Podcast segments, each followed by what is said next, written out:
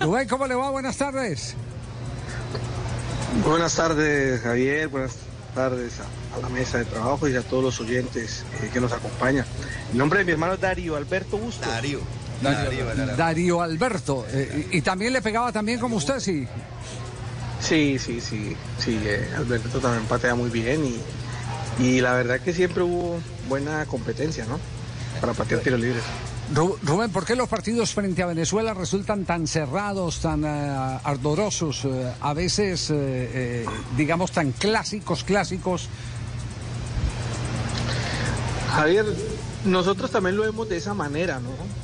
Pero yo creo que es más por el lado de Venezuela, porque a nosotros nos gustan los equipos que nos salen a jugar, por eso son muy diferentes cuando, cuando nos salen a jugar los equipos. Venezuela trata con la mínima, con la justa de, poder eh, llegar a esos detalles, ¿no? Siempre con sus dos líneas de cuatro, muchas veces con un 4-5, eh, bloque, bloque bajo, de poder este, contrarrestar lo que es el ataque de Colombia. Se vuelve muy complicado muy complicado se vuelve.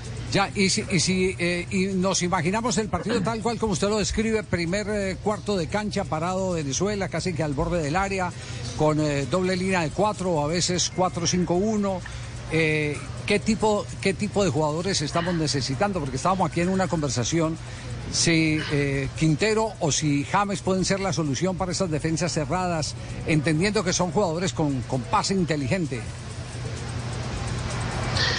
Pues, Javier, mire, yo, yo digo que eh, el pálpito para, este partido ya no es una Venezuela como anteriormente, ya es una Venezuela que es un poco más atrevido, que ya sale, sale un poco más a atacar. Pero yo eh, estaba repasando la nómina y, yo digo que teniendo a Borré adelante, a Díaz en, su gran momento en el que está, hay que volver a ropar a James, eh, tener por el medio, yo quisiera tener mucho más por el, por el centro a cuadrado que por la banda, ¿sí? Eh, yo creo que sería una solución muy importante, muy importante hacer un 4-1-4-1. Ya, ¿usted ve más a James que a Quintero arrancando como, como eh, haciendo el juego del técnico arrancando de titular? Yo lo veo más a James, yo lo veo más a James, más, más a Quintero. yo creo que hemos visto una, una fase de Juanes de muchas veces saber rematar los partidos, ¿no? Y también es importante esos últimos minutos para, para nuestra selección. Esos últimos minutos son importantes y, y Juan sabe también resolver esos últimos minutos.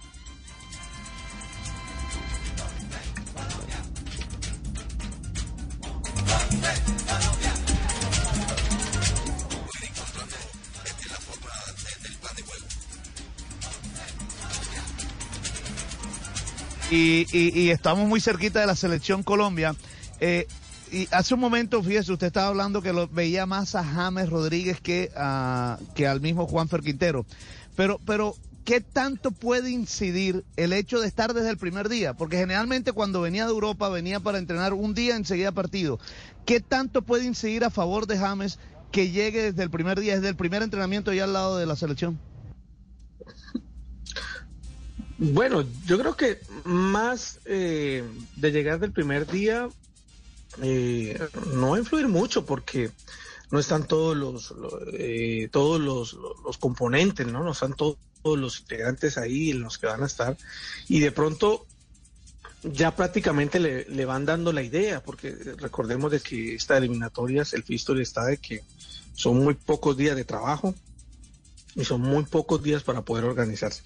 Yo considero que es más importante es eh, la idea que le Lorenzo y yo he venido acompañando y es una idea muy clara, muy buena, pero falta es el segundo tiempo, el primer tiempo, perdón, porque el primer tiempo, acuérdese que en los, amistosos estábamos un poco eh, entregándolos, como que se dice, pero en el segundo tiempo nosotros sabíamos resolverlo. Entonces yo creo que ajustar los primeros 45 va a ser muy importante para la selección en lo que es en cara de esta eliminatoria mundial. Bueno, contra Alemania tuvimos la excepción, eh, fue, fue tal vez el único, el único partido donde no padecimos tanto en un primer tiempo, ¿cierto? Sí. Sí, sí, contra Alemania fue el, fue el, fue el único eh, que no padecimos tanto eso, ¿no? Pero porque ya veníamos eh, en esa tónica, pero igualmente yo veo yo veo una gran selección, veo una selección donde, donde hay que volver a soñar, volver a soñar y hay que volver otra vez a tener ese, ese pensamiento positivo con la selección. Lo de atrás ya quedó atrás, eso ya es historia. Y acobijar a estos nuevos jugadores, a los dos nuevos eh, integrantes como Durán, que, que, yo creo, siento que también va a ser figura en, la selección. Ahora, Rubén Darío, hemos hablado mucho en el último tiempo de recambio, ¿no? De recambio generacional, después de lo que significó el trauma de haber quedado afuera de, de Qatar. Eh, sin embargo, vos eh, te gustaría más una selección de experimentados. Vos dijiste, me gustaría cuadrado por el medio con James, en un 4-1-4-1, ellos dos parados por delante del mediocampista central, y apelando a esto de la experiencia, ¿te inclinarías por Borré, que de los delanteros es el que tiene más experiencia, a pesar de que no está jugando, porque está cambiando de club? Digo, ¿irías por los jugadores que tienen más espalda para arrancar la eliminatoria? Yo, bueno, usted sabe que esto, esto muchas veces eh, no, lo dan los resultados, ¿no? Nos lo dan los resultados. Y, muchas veces cuando pedimos los recambios y llega esta, esta sangre nueva y no se dan los resultados, ¿por qué no colocamos a los demás experiencia?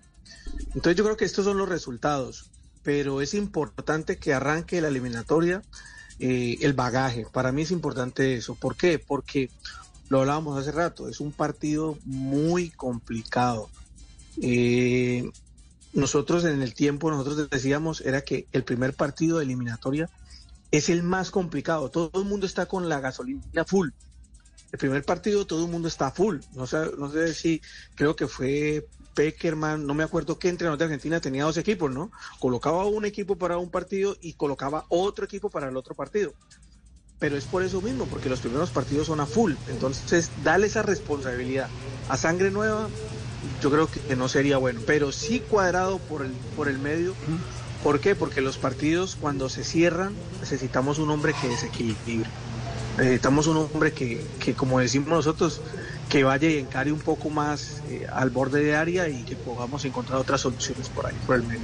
Ya, eh, Rubén, eh, se nota que usted le gasta mucho tiempo al funcionamiento de la selección Colombia y ya acaba de ponderar la idea de, Lorenzo. ¿Qué le transmite a usted Lorenzo? ¿Qué seguridad, de acuerdo al material que tenemos y al planteo que hace de los partidos, que le brinda tanta confianza? Javier, mire, yo lo venía siguiendo y mucho antes. Y por ahí tenía sus contactos uno y, hombre, trabaja bien, hace esto, hace aquello.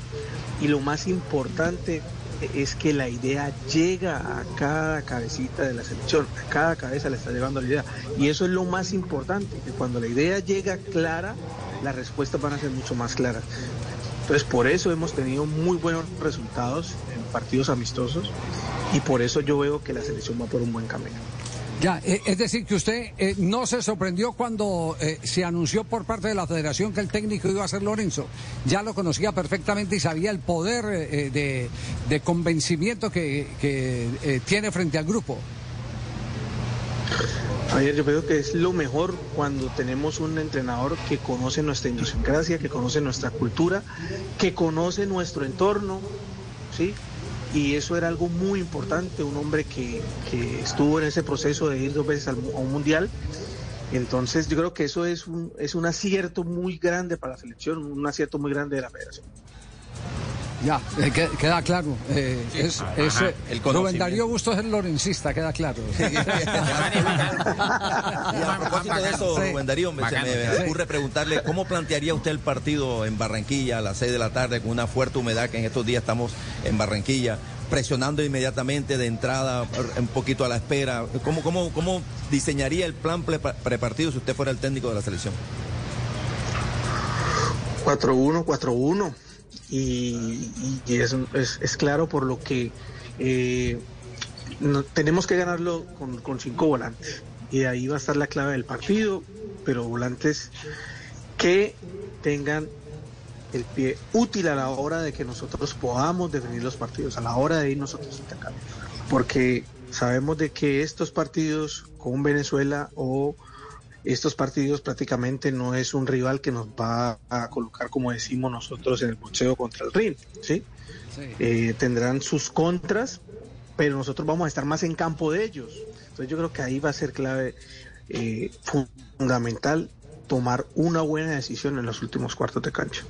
Ya, eh, ha encontrado nuevos cobradores de tiros libres porque la selección es una selección a pesar de, tener muy buenos zurdos, porque Juan Fernando Quintero tiene muy buena zurda, eh, James también tiene muy buena zurda. Últimamente hemos carecido de gol de pelota quieta directa. Tal vez el último, si no estoy mal, fue de, de, Juan Guillermo Cuadrado, pero también con una complicidad de la barrera. Pero en ese gol limpio y estético que usted nos acostumbró a ver como ejecutor. Ayer, mire, yo yo ayer lo estaba hablando con, con Manuel el, burrito Martínez y, y era lo que teníamos nosotros, de que también parte de los delanteros, también parte de los volantes. Hombre, tenemos buenos pateadores, busquemos la manera que hayan cuatro o cinco pelotas quietas por partido. Eso lo hace uno grande como, como pateador. Porque es que también yo he venido siguiéndolo mucho y cobramos faltas cada tres, cuatro partidos. Y eso no es bueno para un equipo que sea eh, un equipo que sea que ataque, ¿no? Para eso, eso no es bueno, un equipo ofensivo. Entonces es decir que nos estamos pisando mucho. claro, interesante esas reflexiones. El, el, asunto no es eh, eh, como si se tratara del tema de gol, no es de falta de gol, sino de falta de creación de oportunidades de gol, que en este caso sería, no es de los cobradores, sino de la falta de eh, más ocasiones de pelota quieta frente al área rival. Claro, es que si por lo menos estando Bustos como pateador. Y la estadística dice, Rubén, partido por partido usted pateó dos, tres pelotas, pero no hizo ni uno. Ahí sí es de pateador. Pero estamos en un momento donde una falta cada 230 minutos. Entonces, ahí prácticamente estamos dejando como una laguna y una parte que nos puede dar tres puntos. Sí, ya, claro. Eh, y una pregunta final. Eh, ¿Me recomienda para eh, comprar un chancecito ahora marcar el 13 o no? No. Sí, claro. Sí, le ha puesto el 13. El 28. Sí. ¿Ah? El 13, el 13. Siempre jugó con la camiseta número 13. Camiseta que muchos le sacaban el cuerpo. Y no solamente él, el primo de él que jugaba en Brasil. Y siempre fue. Y ¿Cuál primo? Zenón Busto. Él no es primo de Zenón Busto, el jugador no. brasileño. No, no es primo, no. No, no, no. Yo, pensé que era la verdad, ya el Zenón Busto. Dios santo. Eh, el 13, el, el 13, eh, número, número que siempre portó Rubén Darío Bustos. Eh, ¿quiénes, fueron los grandes eh, que portaron el número 13 y, que les no, le, no, le paraban bolas a los, a, el, loco Abreu, el Loco Abreu. El, Loco Abreu. Jer Müller. Jer Müller. Michael Balak. Eh, Balak, eh, lo que dice Ricardo, y, el, y, nadie más, ni nadie menos que la Pantera Eusebio. Eusebio. Número 13. Bueno, Rubén, le apostaremos al 13. Un abrazo y gracias. Es muy interesante todo esto que hemos hablado. Eh, Rubén nos contribuye mucho a ir leyendo el partido antes de que se empiece a jugar el próximo jueves en la tarde en el Estadio Metropolitano Roberto Meléndez. Claro que sí, Javier. Muchas gracias por la invitación y a todo el, eh, grupo de trabajo y a los oyentes. Un fuerte abrazo para todos. Muchas gracias. un abrazo, gracias. Habla muy bien el botilón. Muy bien, ¿eh?